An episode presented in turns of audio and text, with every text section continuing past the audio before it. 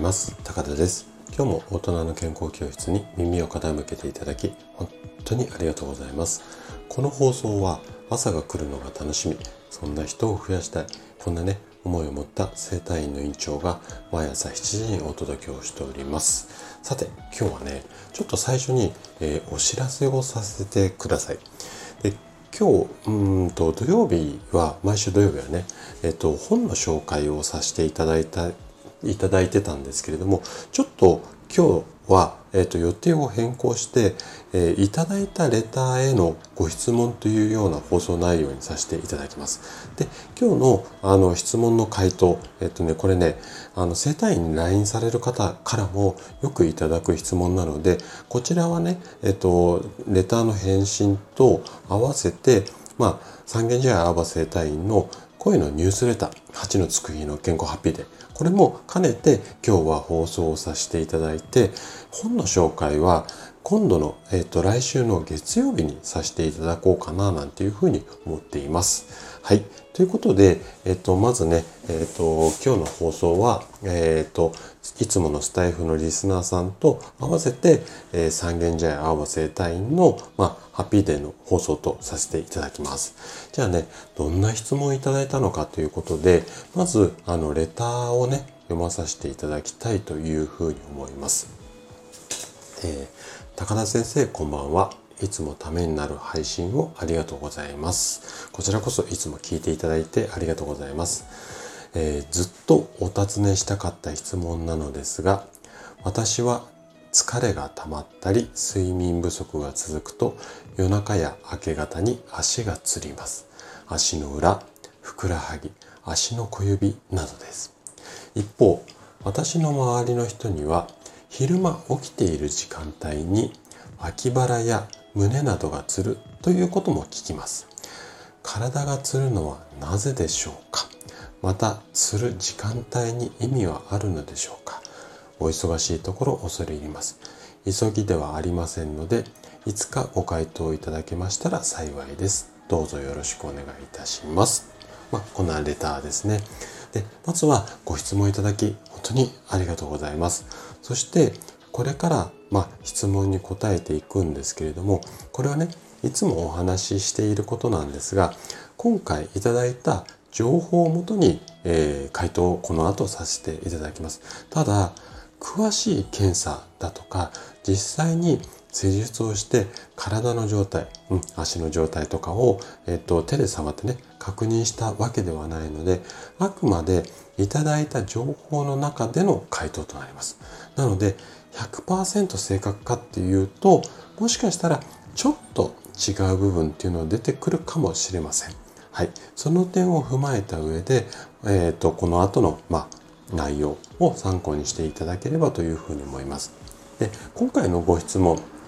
ポイントとすると2つあると思うんですね。まずは、えー、足がつった原因ですよね。これなんでかっていうことと、あとは足以外のところ、体がつる場合に、まあ、時間帯がこう昼間とか起こったりする場合は、何かこう昼と夜の時間の、まあ、理由っていうか、そういったものがあるのか。まあ、この辺りにね、ちょっと、えっ、ー、と、この後、えー、お答えをしていくんですが、今日もね、あれこれとちょっといろいろこう話をしていきます。なので、いつもよりちょっと長めの放送になるかと思うんですが、えー、最後まで、えー、楽しんで聞いていただけると嬉しいです。じゃあね、早速ここから質問に答えていきましょ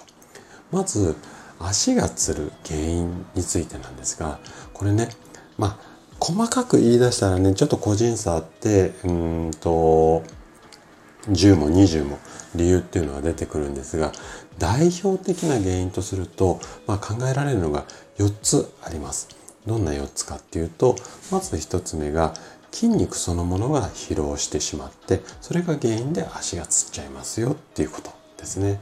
で2つ目2つ目は電解質っていうのが不足していますよ。これだけじゃわかんないと思うのでまたあの後で詳しく説明しますね。で、3つ目の理由が水分不足もしくは脱水状態になってますよ。で、最後の原因が冷えですね。で、えっと、この辺りが足がつる原因の代表的なものなんですが、で、今回その足がつることとして説明をしていくんですが、ご質問いただいた体がつる、まあ脇腹だったりいろんなところがつるのも基本的なメカニズムはまあ同じ理由だと思って、えっ、ー、と、聞いていただければ OK です。じゃあ、この4つについてもうちょっとね、詳しくあの踏み込んで、えー、原因をお話ししていきます。まず1つ目の筋肉が疲労していると、まあ、なんで足がつっちゃうのかっていうことについてなんですが、まずね、運動とかによって筋肉を使いすぎると疲労が溜まって神経の流れと筋肉の生むあの動きっていうのがこうスムーズにね連携できなくなってしまうんですよね。でこの連携できなくなった状態が長続きっていうかずっと続いてしまうと筋肉が常に緊張状態になってまあ収縮したまんまになってしまったりあとひどくなってくるとこの痙攣を起こしてこの痙攣っていうところが足がつる、うん、なのでずっと固まったままでこう痙攣を起こしやすくて足がつりやすくなってしまう。この辺りが原因ですね。なので、まあ、疲れをためず、うん、ためすぎないようにしましょうっていうようなことになるんですがまずこれが1つ目の原因です。じゃあ2つ目。2つ目の電解質の不足についてです。で、ちょっとこの 電解質って言われても、うん？っていう感じだと思うので、えっ、とね、もうちょっとこの電解質っていうのはちょっと置いといたとして、えー、筋肉の動きをコントロールする、まあ、働きを持っている栄養素っていうのがあるんですよ。で、どんなものかっていうと、マグネシウムだったり、カリウムだったり、ナトリウム。ね、これらのこういわゆるミネラルって言われるこう栄養素の一群あのグループに入るようなものなんですけどもこの辺りのミネラル成分っていうのが不足してしまうと筋肉がね正常に機能しなくなってしまうんですよ。でこの筋肉が正常に機能しなくなってくる異常の状態なが続くと先ほどの、えーと筋肉の疲労と一緒で収縮したまんまになってそれで足がつりやすくなります。なので、えっと、いわゆるこの電解質っていうことで説明はしているんですが、まあ、ミネラル分が不足してしまうと足がつりやすくなる。まあ、ここら辺は栄養ですよね。うん、この辺が原因となります。じゃあ、あと2つですね。今度は水分不足。もしくは脱水状態で足がつりやすくなってしまうこれは体の中がこう脱水状態水が少ない状態になってしまうと筋肉がぐっとこう縮こまったままの状態になりやすくなってしまうんですね。でその結果足がつりやすくなる。これはねあの皆さんイメージ湧く湧きやすいんじゃないのかなというふうに思います。でえっと普段飲むお水が不足している時もそうなんですがもう一つね水が不足しやすい状況っていうのがあるんですよ。これどういったことかっていうとお薬飲んでる時。ね。例えば利尿剤であったりだとかステロイドのお薬。あとは胃薬なんかもちょっと一部そういう成分が入ってるものあるんですがこういったお薬をあの服用しているタイミングっていうのはちょっとね体の中の水分バランスが崩れる可能性が多くなるのでなので特にね利尿剤なんかが多いんですけれども利尿剤飲んでる時っていうのは脱水症状になりやすくって足がつりやすくなる、うん、こんなケースも多かったりします。じゃあ最後ですね。最後冷えです。もうここはね皆さんイメージ湧きやすいと思うんですが寒くて足が冷えると筋肉が硬直して血行不良になりやすくなります。そうすると筋肉が固まったままになって足がつりやすくなってしまいます。まあ、この辺り4つがおそらく原因じゃないのかなというふうに思います。でね、今回ご質問いただいている昼間の時間帯に体がつる場合はおそらく今説明した4つの原因のうちの水分不足もしくは冷えこの辺りが原因じゃないのかなというふうに思います。で特に冷えに関しては通常はねあの夜寝てる時冷えるっていうところまあこの後説明しますけどもあるんですが、えっと、オフィスなんかで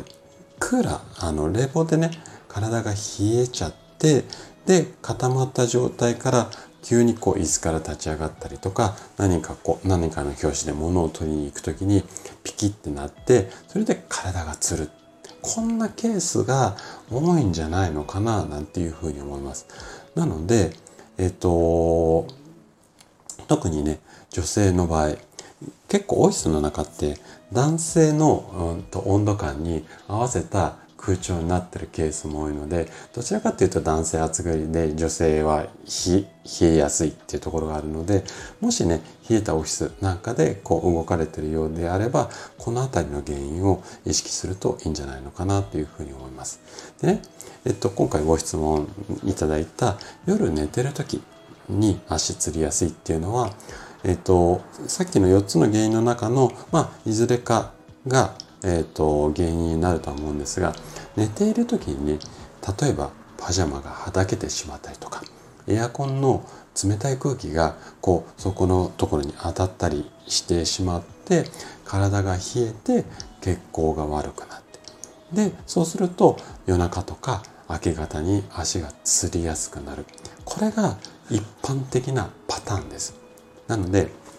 昼間動きすぎて夜冷えすぎてそれで足がつっちゃうとか疲れが取りづらくて足がつっちゃう、まあ、この辺りが一般的な原因なんじゃないのかなというふうに思います。なので時間帯の違うという違いっていうよりは原因の違いによってまあ昼間だったり夜だったり発生の時間帯が変わってるっていうところが、まあ、今回のお答えになるんじゃないのかなというふうに思います。はい。じゃあここまでが原因なんですがここでまあ終わっても質問には答えたことにはなると思うんですがじゃあ足がこうつりやすくならないためにはどうすればいいのかっていうのをちょっとねこの後、まあ、ヒントをお伝えしたいなというふうに思います。で、えっ、ー、と足がつるつらないようにするための予防法ですねこれを、えーと日常生活で気をつけることとあとお食事で気をつけなきゃいけないことこの2つに分けてねお話をしていきたいなというふうに思います。でまず日常生活についてはまあ細かく言い出したらもっとあるんですがこんなことをやっていけば釣りづらくなりますよっていう5つ紹介していきたいなというふうに思います。まず1つ目の方法は運動する時には水分とミネラルこちらを補給して運動し終わった後にも生理体操みたいな感じでストレッチを行うことによって筋肉に疲労をためすぎない。この辺りを意識してください。2つ目。そもそもの日常生活の中に適度な運動を取り入れる。このことによって体とか特にふくらはぎなんかが固まりづらくなるので適度な運動っていうのを意識するといいというふうに思います。3つ目。真夏でもね湯船に浸かったり体を温める。これを習慣化するようにしてみましょう。で特に足先が冷える女性なんかだと、まあ、夏でもねレッグウォーマーなんかをうまく使いながら冷えすぎないようにしてみてください。はいあと2つですね。で4つ目の予防策がスニーカーなど履きやすい靴を履くようにしてください。でえっと、ヒールを履かれてる時っていうのは、まあ、常につま先立ちで足先がこうとんがってるっていうかこうキュッて締め付けられるケースが多いと思うのでこの状態だとどうしてもね足首だとかふくらはぎに力が常に入った状態になってしまうのでできるだけこうヒールじゃなくて真っ平らのスニーカーとか幅広の靴なんかを履いていただくもしくはヒールで通勤するのであれば、えっ、ー、と、オフィスの中では少しこう楽な靴で過ごしてもらうとか、そのあたりは工夫するといいかなというふうに思います。はい。じゃあ最後5つ目ですね。えっ、ー、とね、睡眠不足。これはね、えっ、ー、と、体の中の疲労物質が外に出づらくなってしまうので、とにかくゆっくりお休みになることと、あとは疲れたらマッサージなどを行って体の中の血行を良くするようにこの辺りが予防策になります。はい。じゃあね、あとね、足がつるのを予防する食べ物。これをね、紹介していきたいなというふうに思います。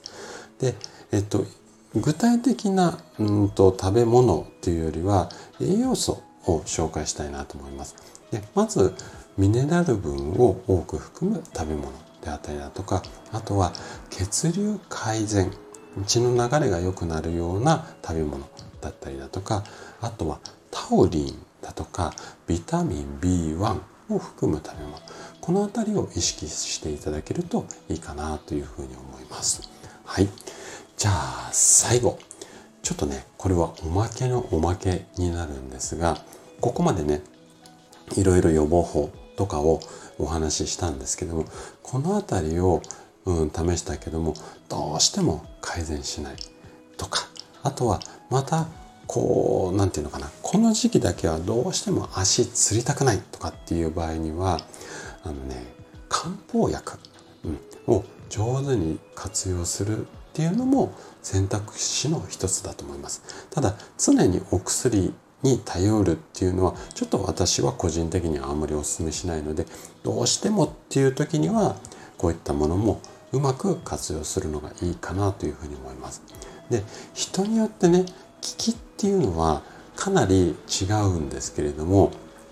えっ、ー、とねうちの患者さんでもご案内してだいぶねあのー、結果っていうか効果が実感される方が多いのが漢方薬でえっ、ー、とね芍薬肝臓糖っていうのがあります。でこれは、えっ、ー、と多分、うんと、この名前で検索をしてもらえればある程度ネットにもうこういったお薬ですよっていうのが出てくると思いますのでこれね飲むとね結構効くっていう方多いのでもしよろしければこの辺りも試してみていただければ嬉しいです。はい。ということでちょっと今日長くなってしまったんですが今回のお話はここまでとなります。そしていつもいいねやコメントいただき本当にありがとうございます。皆さんの応援がとっても励みになっています。今日も最後までお聴きいただきありがとうございました。それでは素敵な一日をお過ごしください。トライアングル生態の院長高田がお届けしました。ではまた。